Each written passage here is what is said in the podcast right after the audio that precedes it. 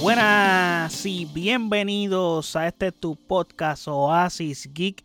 Te habla tu servidor José Allende y estamos en un episodio más donde les estaré hablando sobre la serie Secret Invention. Estaré dándole mi opinión de por qué yo no había reseñado esta serie que ya se acabó hace algún tiempo, hace casi un mes, no me acuerdo, hace unas semanas atrás. Y sí había reseñado el primer episodio, no reseñé cuando acabó. Le estaré dando mis explicaciones y les estaré explicando por qué el título de Todo Mal con Secret Invasion, que creo que es un episodio que no va a ser muy positivo que digamos, pero estaré hablando de todo eso relacionado a Secret Invasion, pero antes no olviden seguirme en nuestras redes sociales como Oasis PR, Facebook, X e Instagram. Y de igual forma puedes pasar a nuestro website oasisgeekpr.com en donde están todos nuestros episodios y todas las plataformas donde habita este podcast. Como les dije en la intro, muchos se debieron haber dado cuenta eh, o muchos se debieron haber preguntado, mejor dicho, por qué no hice la reseña de esta serie cuando acabó. Y cuando sí hice la del primer episodio, eh, inclusive no he hecho reseñas de, por ejemplo, She-Hulk, que otra de las series que hizo Marvel hace como un año atrás. Eh, She-Hulk, honestamente, es porque ni la he visto. La comencé, no la terminé. Me quedé como en el tercer episodio, I guess. No recuerdo muy bien, pero así de buena estaba que no la terminé. so, en fin.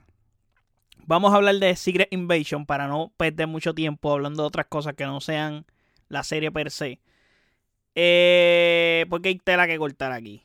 Y es que es, mm, by the way, antes de comenzar, no, o sea, si no has visto la serie, aquí van a ver spoilers, so ojo por ahí. Eh, si no quieres escucharlo, ve y ve la serie y luego pasas y escuchas el episodio. Y si no te importan, pues te quedas escuchando el episodio. Ok, ya habiendo dicho el disclaimer, vamos a hablar de que la serie tuvo un pace lentísimo. Adelante, la serie tuvo un pace lentísimo. Donde episodio por episodio no pasaba casi nada. Y eso que era un problema real para mantener al espectador atento a la serie, porque probablemente tú puedes dar un argumento de que los primeros cuatro episodios eran decentes en cierto modo y tenían finales que tú decías, coño, eh, o caramba, puede ser que en el próximo episodio pase algo grande, porque este final te deja así, pero durante el episodio estás como que, ajá, ¿cuándo pasa algo bueno? Eh, ¿Cuándo va a pasar algo interesante? ¿Cuándo lo que estoy viendo me va a interesar? ¿Me va a importar? No, no me importa lo que está pasando ahora mismo. Solamente quiero ver algo que realmente me importa, algo interesante. Y no sé, la serie no, no se desarrolló bien. Yo puedo entender que tenga un desarrollo lento de personajes, etcétera, pero mano, tiene que darte algo, tiene que darte algo para que el espectador se mantenga expectante a ver qué pasa. Y el problema es que nunca vimos nada. Y lo que vimos eh, fue desastroso. Pero vamos a llegar ahí. Luego, como les dije, pasaba, veías ese final y tú decías, coño, en el próximo episodio va a pasar algo. Y como que veías el próximo episodio y todo estancado, como que la serie no se movía. Y súmale que vienes de. Esta serie tiene este hecho de que la gente está escéptica con el contenido de Disney y de Marvel, y Disney especialmente, porque les, como les mencioné, viene de series que no han sido exitosas que no han sido bien recibidas por la gente como She-Hulk. También Miss Marvel, que Miss Marvel tiene pues comentarios mismatch, pero no ha sido bien recibida. Y Atman Quantum Mania, que también ha sido otro producto que no ha sido bien recibido. Eh, ha sido, bueno, Quantum Mania ha sido básicamente como que el fracaso mayor de Marvel en el cine recientemente. Y podremos decir que sí, Guardian of the Galaxy Volumen 3 fue buena, no fue, fue buenísima. Hay una reseña que en el podcast, by the way, igual que de Atman, pero... Y Black Panther, Wakanda Forever, que sí no fue un peliculón, no fue excepcional, pero fue average dentro del mundo de Marvel. Y la realidad es que se nota que la calidad así, esa la ha perdido completamente Marvel, ya que la gente anda, como les dije, escéptico con el mismo Marvel, el mismo Disney por todas las polémicas recientes y se ha visto el downgrade de calidad en Marvel. Pues la gente está cogiendo los productos de Marvel con pinza. Y eso le afecta negativamente al producto porque ya del saque, pues la gente está con desinterés de los productos, como que no le importa lo que saquen. Eh, los productos no emocionan a la gente. Actualmente yo creo que de los productos que vienen de Marvel, ninguno emociona a la gente, aparte del de los cuatro fantásticos, que creo que es lo único que la gente está expectante a ver. Y ahora Deadpool, porque sabemos que va a salir Wolverine. Me parece que de todo lo demás ni, inclusive ni las películas de Avengers, la gente está tan expectante por el hecho de que la gente no compró al personaje de Kang como debería. No se, no se manejó de una manera correcta, a diferencia de que en Loki se hizo bien, buen trabajo, pero en Ant-Man and the Wasp como que, no sé, se manejaron cosas mal a pesar de que Jonathan Mayers hizo un gran trabajo y fue lo mejor de esa película, by the way. Y el villano me gusta. El detalle es que no lo han, por el momento no han trabajado de cierta forma de que tú sientas que va a ser una amenaza a nivel Avengers. Yo sé que todavía les falta para llegar allá, pero el detalle es que han manejado muy mal ese tipo de cosas y la gente sigue sin interés de lo que están sacando. Entonces, si la gente no tiene interés de lo próximo que viene, por ejemplo, la película de Blade, creo que es una película que sí la gente le emociona, pero no es a todo el mundo. So, puede tener un interés real en muchas personas, por ejemplo, las personas que saben que existe una película de Blade de Wesley Snipes y saben qué tipo de personaje es, pues eso lo puede emocionar a la gente. Pero el hecho es que esa película está en el limbo y es una película que se supone que salir este año. Y no va a estrenarse, obviamente. No se ha hecho nada con ella. Y el actor que castearon se hace mayor también, que es Mahershala Ali, que creo que tiene más de 50 años. So hay que ver qué pasa ahí. Eh, Secret Invention viene con todo eso detrás. Y aunque sí tiene el título, esa es otra cosa, tiene el título de, las, de Secret Invasion. No tiene nada que ver con el cómic de Secret Invasion. Ese es otro gran problema. Es, y, ok, yo puedo entender que cogiste el nombre, pero no adaptaste absolutamente nada de ese cómic. So ya la gente está más molesta todavía porque usas el nombre de Secret Invasion y haces otra cosa completamente diferente. No sé, no sé.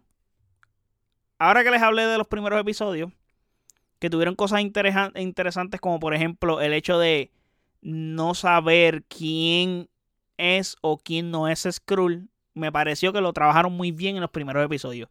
Luego de un suceso específico, la serie se va al carajo porque ya no les importa mantener esa tensión de quién y quién es y quién no. So, y estaba cool el hecho de eso, de saber quién es y quién no, y de que de cómo tienen que descubrir quién sí era y quién no y tenías la perse porque no sabías en ningún momento si en realidad lo que estaba pasando pues era alguien que estaba actuando sobre la actuación como tal o simplemente era el personaje realmente. Eso era bien curioso tener ese, ese, ese, esa tensión de realmente es esta persona. Eso le traía y le sumaba mucho a la serie, pero parece que el, el guionista, el director no supieron llevar a, que esa tensión se tradujera en toda la serie completa. Solamente fue útil en un momento hasta cierto punto que el director dijo para el carajo, ya no voy a seguir jodiéndome con esto, tengo que pasar mucho trabajo. Ya no me importa tener a la gente expectante como que quién es un scroll y quién no, como que ya yo dije quién son los que scroll que van a salir en la serie y ya, ya los presenté. So, ya no me importa más nada. So, que se vio como que apresurado, ajorado por llegar al final y acabarse. Una serie que tiene seis episodios. So, hablando del final, ya que llegué allá, pero es que me voy a enojar. Sé que me voy a enojar. Me parece que lo que hicieron con el personaje de Emilia Clark, Gaia, eh, mano, no sé. Me parece que lo hicieron mal. O sea, tengo muchos issues con este personaje. Eh, está pésimamente escrito. No sé qué, qué le pasa a Emilia Clark con los papeles que está interpretando luego de Game of Thrones que la gente no se los compra, no, no, está, no están siendo interpretaciones que tú digas, coño, en Game of Thrones esta mujer la estuvo muy bien. So, no sé qué está pasando porque hemos visto que otros actores de Game of Thrones con papeles menos protagónicos han sido geniales en otros proyectos eh, de cine y de televisión. Entonces tú veías a esta actriz lucir brutal en Game of Thrones, esa es la mierda, y que era espectacular la serie, la parte de la serie la cargaba a ella inclusive, so no sé por qué le está pasando a ella este asunto de, de, de, de que sus personajes no, no, no son buenos en el contenido que ella está haciendo. No sé qué está pasando. Pero vamos a enfocarnos en Secret Invasion. Y es que, pues también, ok, hablando de Secret Invasion como tal, el guion es una mierda. So, el guion que le dieron a ella, si lo combinas con su performance fuera de Game of Thrones, su performance que, eh, que ha sido average o, o, por debajo de lo que debería de ser, pues el resultado no va a ser muy positivo que digamos. Especialmente gracias a un guion malísimo, porque tú puedes ser hasta un mal actor, pero si el guion es bueno te, te va a potenciar algo, pero el guion no da ayuda tampoco, so por lo menos a mí no me agradó su interpretación en esta serie, no sé, no la compré. Eh, y entonces aún peor es cómo termina este personaje. Me parece de lo más horrible todavía. Porque ese asunto de los poderes. Es como que. ¿Qué carajo estoy viendo? O sea. Ella tiene poderes, por ejemplo, de Ebony Maw. Que es un mago. Y dice, ajá, pero. Que esa especie son todos magos o algo así. O qué lo que. Porque. Tú inclusive tiene hasta los anillos de Ebony Maw y tú. Come on, el ADN incluía los anillos. ¿Cómo es esto? No entiendo. O sea, yo vi eso y yo dije, ¿qué es esto? O sea, ¿qué es esto? Tiene los poderes de Drats, con los tatuajes y todo el brazo así de Drats. Eh, hace un montón de barbaridades que si les sigo mencionando me voy a encojonar. So, es una, o sea, ok, yo puedo entenderte que tú en una logras tener el ADN de este personaje que esa es otra. ¿Cómo tú lo tienes si este personaje ni murió en la Tierra? En Avengers. O sea, en Avengers Infinity War muere en el espacio. O ¿Cómo diablos tú tienes el ADN de este dude? No tengo idea. no quiero seguir hablando del resto de los poderes, honestamente, porque dejaste a un personaje en la Tierra suelto con. que es un Skrull. Y tiene los poderes OP, tiene los poderes de todos los personajes del MCU, básicamente. Y tú, ¿qué diablos? ¿Qué diablos? En serio. So, bueno. ¿Qué se puede hacer por ese modo? Es súper incoherente también ese detalle porque hablando de lo incoherente, tenemos el asunto de War Machine. Creo que es la incoherencia más grande que ha hecho Marvel en su historia. Es gigantesca. Es más, tú puedes hasta cambiar el actor. Y no se siente incoherente como se siente de incoherente esto. O sea, la serie te dice que este tipo es un scroll. Y te la puedo comprar. Perfecto. Lo que no te compro es que me digas que este personaje es War Machine desde. este personaje lo, lo suplantaron desde Civil War. Imposible. Entonces, ¿cómo tú analizas algo que te dicen en la misma serie? Que no lo estoy diciendo yo. No lo estoy diciendo yo, te dice la serie. Gravik lo dice que es el villano. Comienza a decir que a través del desmadre. A través del blip. Es que él comenzó a hacer el desmadre en la serie. Esto de querer adueñarse la tierra, de que los mismos humanos entren en guerra entre ellos para ellos quedarse con la tierra.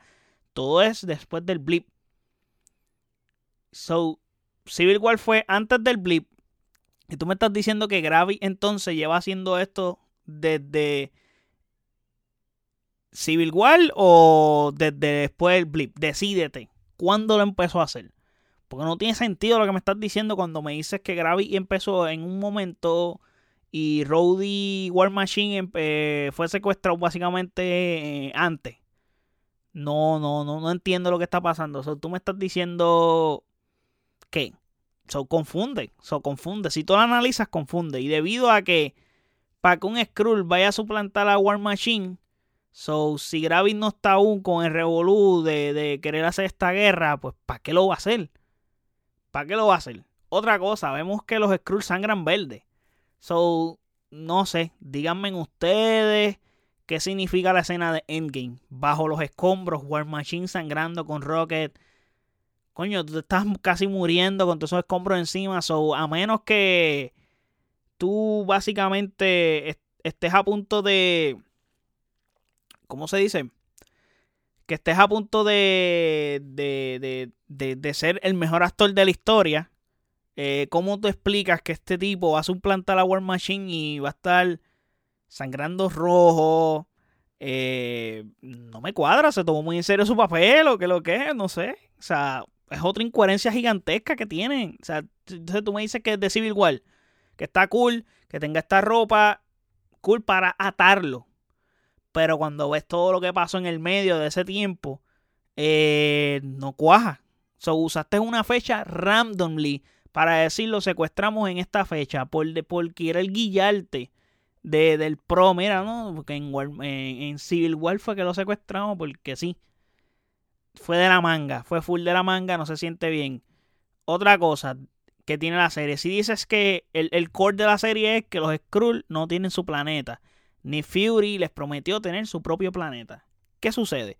Al Nick Fury prometerles su propio planeta a, a los Skrull y no conseguirle el propio planeta, y es que Gravi se encojona y decide querer adueñarse del planeta de la Tierra. Perfecto, se entiende. ¿Y qué pasa con el planeta donde van a matar a Thanos? Donde van a Captain Marvel, va y Thor le pica la cabeza a Thanos. Y ese planeta que estaba bien bonito, llamado el jardín, este tenía todos los recursos, bien chévere. No pueden llevar los Skrulls a ese planetita. ¿Qué es lo que? Allí hay un planeta que tú puedes usar, so no entiendo por qué todavía están pasando por esto. Como que hay incoherencias ahí. Y yo sé que se ve con pinza todo sacado, como que. Pero es que el problema es que la misma serie me ha dado argumentos. Eh, o el mismo universo me ha dado argumentos para decir, coño, pero ¿por qué no hacen esto? No, no, nadie, nadie, se, nadie se le ocurrió la brillante idea de decir, coño, donde murió Thanos, eso es un planeta habitable. Si Thanos se fue a vivir allí, a comer allí con frutita y cosas, ¿Y por qué nadie se le ocurrió llevarse a los Skrull para allá y ya tener su planeta y que no jeringuen más? A ni Fury nunca se le ocurrió eso porque ni Fury te ha enterado de todo. So, no entiendo, no entiendo, no entiendo de verdad. Y entonces, este punto, si ya está pasando un problema de esta índole, así de gigante, de que la, la humanidad va a tener problemas con los Skrull, o misma humanidad va a tener problemas entre ellos, ni Fury una llamadita a los Avengers. No tienes que llamarlos a todos, pues llamar a uno. Y yo puedo entender que hayan historias donde los Avengers no estén involucrados. Es más, que no salga ni uno. Lo puedo entender, pero un, un conflicto a este nivel necesita intervenciones de otras personas más. Porque el conflicto es muy grande como para que no intervengan estos personajes. Ese es el detalle. So, no puede ser que un tipo sea tan terco, ah, lo voy a resolver yo porque la cosa es conmigo, y aunque sea un cameo, no es que tiene que salir este personaje y, literalmente adueñarse la serie, no un cameo, simplemente un cameo, porque así mito como vimos el cameo de Doctor Strange en. Bueno, Doctor Strange salió en WandaVision, yo creo que no. Ahora no recuerdo, pero en WandaVision vimos cameos de otras cosas. So, el detalle es que, mano, tienes que, tienes que hacer algo para que haga sentido, ya que estás en un universo compartido. So, tiene que tener coherencia. So, a este punto, no sé. No, sumale también que tienes todos los, ADN de todos los personajes, de todos los Avengers. So, como, ¿Cómo coño no puedes contactarlos? Si hasta los, ADN los tiene. Hay que es que los tiene sin permiso, pero los tiene. Son, mera, mano, wow, ¿qué está pasando? Eh, ¿Me ayudan? ¿Qué lo que? So, no sé. Pero si no quieres que te ayuden, pero entonces si vas y llamas a Gaia para que sí te ayude, que es el personaje que luego se convierte en más OP de todo, de todo el MCU. Y, y también vemos a Gravi que de momento le dieron una nerfia después del cuarto episodio, yo creo. No me acuerdo si el cuarto, pero después de ahí como que le dan una nerfia de siete pares, como que este tipo terminó traicionando a la misma gente de él, los termina matando. Bueno, es que lo traicionaron a él, pero el tipo era tan frívolo que. ¿Cómo tú permites, cómo tú cometes errores de esta índola a este punto cuando el resto de la serie tú eras un mastermind? O sea, no sé, lucías como un personaje bien inteligente. Todo movimiento fríamente calculado y de momento dejó de pensar, parece, porque lo único es que si ves a Nick Fury y sabes que la mujer de Nick Fury es un Skrull y ella te traicionó, pues ella es capaz de llegar al sitio donde tú citas a Nick Fury y hacerse pasar por Fury. Cualquiera puede hacerse pasar por Fury. Mano, un tirito en una parte del cuerpo para asegurarte de que es Nick Fury de verdad. Porque con esa, con esa tos tonta con la que llegó al sitio ese radioactivo, Nick Fury no hubiera aguantado ese lugar de radioactivo. Con esa tos así. Como que no sé. no me cuadraba la cosa. O sea, no sé. No sé. Ahora, vamos a ir hablando de Marvel per se porque neces o sea, Marvel necesita restaurarse bien. Si quieren que Marvel siga cosechando éxito y siga creciendo y vuelva a la cima, eh, necesitan reducir adelante la cantidad de productos que lanzan. Ya han comenzado a hacerlo porque ya se dieron cuenta de que la cantidad no va nunca por encima de la calidad. So, yo sé que quieres potenciar tu plataforma, como por ejemplo Disney Plus, pero por culpa de ella misma has reducido la calidad de tus productos por intentar meter la mayor cantidad de productos. Estás haciendo el Netflix, pero en Disney Plus. Tratar de sacar productos a todo lo que da para tu plataforma, para que la gente esté suscrita y esté consumiendo. El problema es que el producto que estás sacando es tan malo que la gente se está eh, no se está suscribiendo, está cancelando su suscripción. Iba a decir otra palabra, pero no sé si era la correcta, pero el punto es que está cancelando su suscripción.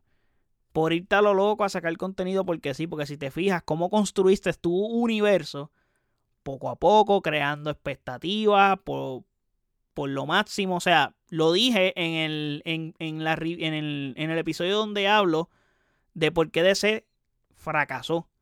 Porque lo hicieron a prisa tratando de sacar muchos productos al garete así y tratar de unir a los personajes. Acá no es literalmente eso, pero están cometiendo errores parecidos en cuanto a lo que están lanzando. Entonces, teniendo a los fans con esa. Necesitas, tú necesitas crear expectativa con tu producto. Tener a los fans con la necesidad de querer más tu contenido, de querer que salga. Pero le tienes que dar poco para que los fans quieran más. Y luego le das otro poco y así. Pero tiene que ser un poco gigantesco. No puede ser un poco pendejo. Tiene que ser un poco gigantesco. So, no se los des tan rápido. Porque ahora mismo la gente no se emociona. Porque está acostumbrado a que siempre hay contenido nuevo de Marvel. Y no debe de ser así.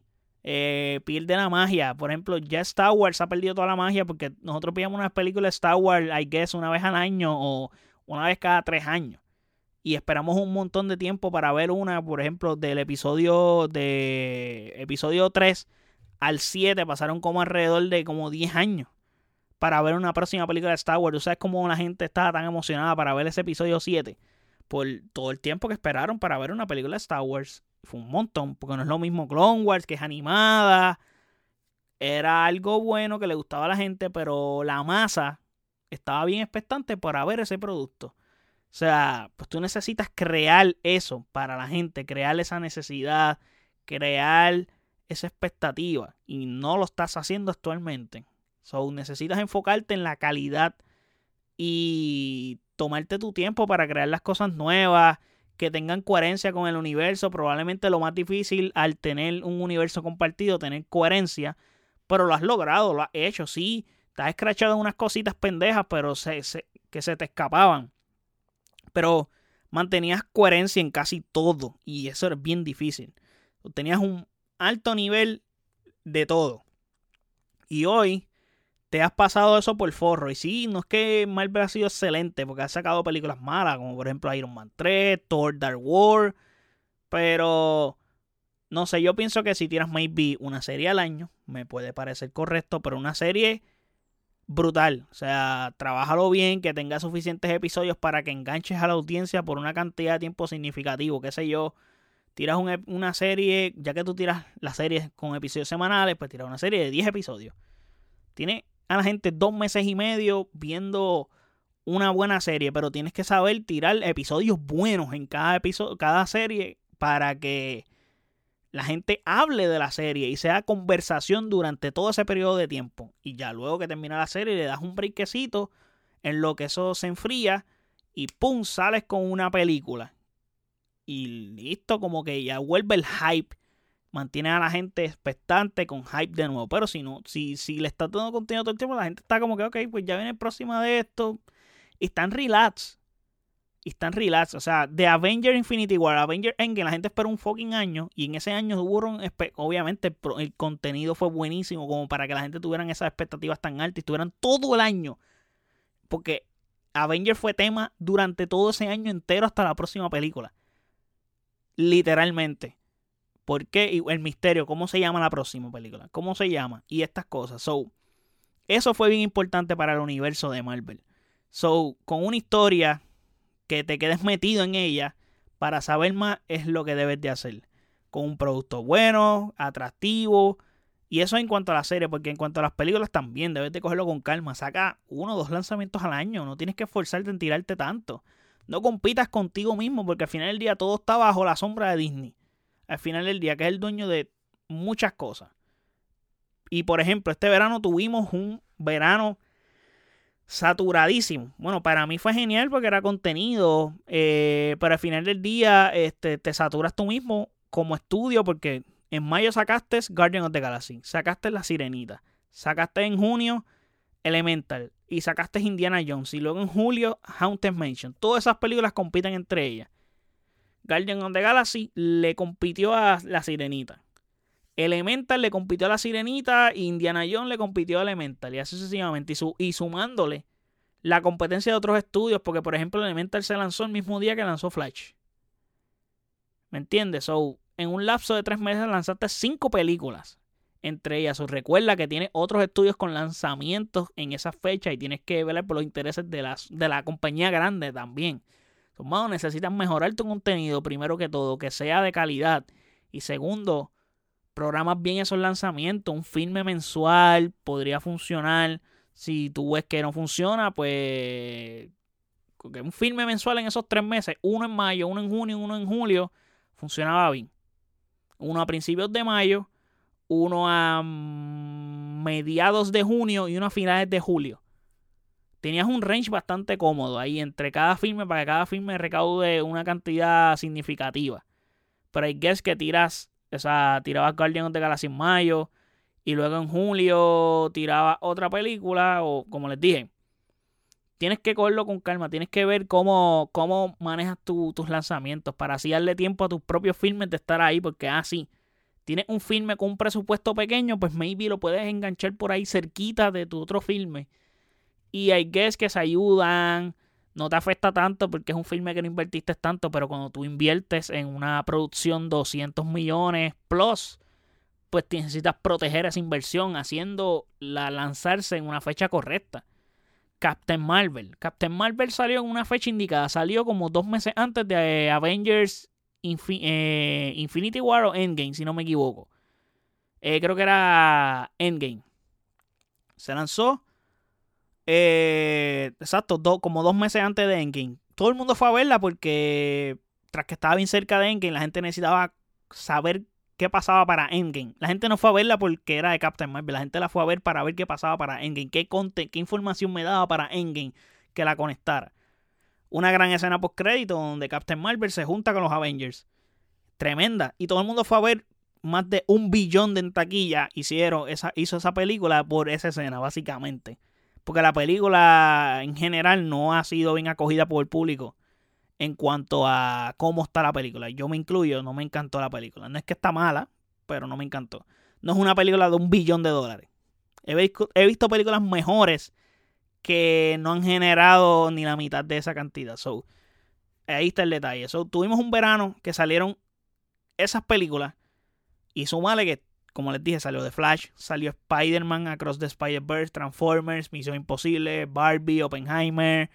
Eh, y lo que hicieron, especialmente Barbie y Oppenheimer, fue algo único, que no es la norma, honestamente. So, sí demostraron que sí se puede. Eh, pero no es que ah, vamos a sacar dos filmes duros el mismo día y van a hacer el dinero, ¿no? Eh, o sea, las redes sociales fueron full protagonistas del éxito de estas dos películas el fenómeno de Oppenheimer aportó muchísimo a que estas dos películas fueran así de grandes. Aparte que las ayudó y las potenció ser un buen producto. Yo estoy seguro que si las dos películas eran unas porquerías o una de las dos iba a ser unas porquerías, el éxito iba a desbalancearse. O una iba a estar la gente yendo a ver o ninguna de las dos la veían. El primer fin de semana iba a ser un boom y luego se caía. Porque no iba a funcionar el word of mouth porque la gente iba a decir, ah, una porquería. ¿Me entiendes? El producto también tiene que ir a la par con el hype. Y ese es el problema. So, tienes que, que tener seriedad con ese tipo de cosas. No va a ser así siempre. Tienes que organizarte. este año tú tenías, tienes, Marvel tenía en el calendario a, a Ant-Man Quantumania, Guardian of the Galaxy Volumen 3, y de Marvels que la tenía en julio, ahora, ahora la tiene en noviembre, que ese es otro filme. Tienes que también ver qué filmes tú sacas. Eh, Marvel es un filme que nadie le importa ver, nadie. Lo he dicho un montón de veces, nadie le importa ver esa película. Nadie tiene hype por ella. Yo la voy a ver como quiera, pero es una película que nadie tiene hype por ella. Nadie. Están como no sé, es que son personajes que la gente no, sea, no, no, no, no se siente atrapado por ellos tampoco, como que no, no hay atractivo en eso. So, ¿Qué pasa? Pues el contenido no llama la atención. No sé qué está haciendo Marvel para que esto ocurra, de verdad. No sé qué está haciendo. So, hay que cogerlo con calma. Eh, porque Marvel llega a un punto que estuvo, estrenó hasta cuatro películas en un año. O sea, estrenó un filme creo que fue en febrero, luego estrenó uno en mayo, luego estrenó uno como en agosto, luego estrenó uno en, en noviembre. Una barbaridad así, tú suave, colo con calma. Pero se, se volvieron así de locos en un punto. Y sí, estaban en su prime y todas hacían mucho dinero, pero ya a este punto ya la gente no está tan asociada a, a ese universo. So, tienes que enfocarte en hacer cosas de calidad para comprar a la gente y atraer a esas personas a que consuman tu producto. Son nada. Eh, me envolví, me salí mucho del tema de Secret Invasion, pero es relacionado a Secret Invasion porque todas estas cosas están afectando a Secret Invasion como serie. Tras que la serie per se solita eh, no es una buena serie, honestamente, para mí es lo peor que ha hecho Marvel, definitivamente. Yo creo que está a ese nivel de, de Thor, la, Dark War, Iron Man 3 está ahí peleándose a los puños entre cuál, son, cuál de las tres es peor. I guess que Secret Invention es hasta peor que esas tres. Porque aquellas, aquellos dos productos maybe tienen algo. Eh, Thor de la World tiene una gema del infinito. Y Iron Man pues tiene buenos efectos especiales mínimos y cositas. Pero el detalle es que Secret Invasion no fue no, no fue buena. No fue buena. Eh, y les di un medio pocillo porque hay muchas cosas más que me enojaron. Y esas son las razones por las que yo no quise reseñar esta serie. Es como que yo dije, diablo, no me siento con las ganas de hablar de ella porque es una serie que me desagradó tanto. Es como que sentí que perdí mi tiempo viendo la serie, como que, en serio, cada semana me pesaba hasta verla y seguía viéndola. Y yo dije, no me voy a quitar porque con Chihol me quité. Y, y, mano, creo que yo lo he dicho aquí en el podcast, son episodios viejitos ya, pero eh, yo, mi, mi motivación para ver She-Hulk era del Devil. Pueden creer que yo me quité. Dije, para el carajo, que se chave del Devil. No voy a seguir porque es que no puedo, no puedo. Eh, me voy a rajar. Y aquí lo intenté. Y ese es mi enojo también con esta serie. Es como que dije, pues voy a seguir. Esta serie tenía toda la pinta de ser algo estilo Captain America, Winter Soldier, hacer algo de espía bien cool. No tiene nada de eso. Tiene cero. Tiene cero. O sea, la serie no es muy buena. No es muy buena, es creo que el peor producto de Marvel. Así que nada, esas son las razones por las que yo no, no había reseñado esto. Eh, y nada, ahora les hablé de ello. Déjenme saber ustedes en los comentarios qué piensan de esta serie. Estoy seguro que van a haber muchas personas que van a estar en ese mood de... ¿Cómo se dice esto? igual que yo y si no estás de acuerdo conmigo también me puedes decir en los comentarios qué piensas al respecto de todo lo que he hablado en este episodio. Así que nada, déjenme saber en los comentarios qué piensan en nuestras redes sociales como Oasis PR, Facebook, X e Instagram y de igual forma puedes pasar a nuestro website oasisgispr.com en donde están todos nuestros episodios y todas las plataformas donde habita este podcast. Así que muchísimas gracias por el apoyo hasta el próximo episodio. Chequeamos. Bye.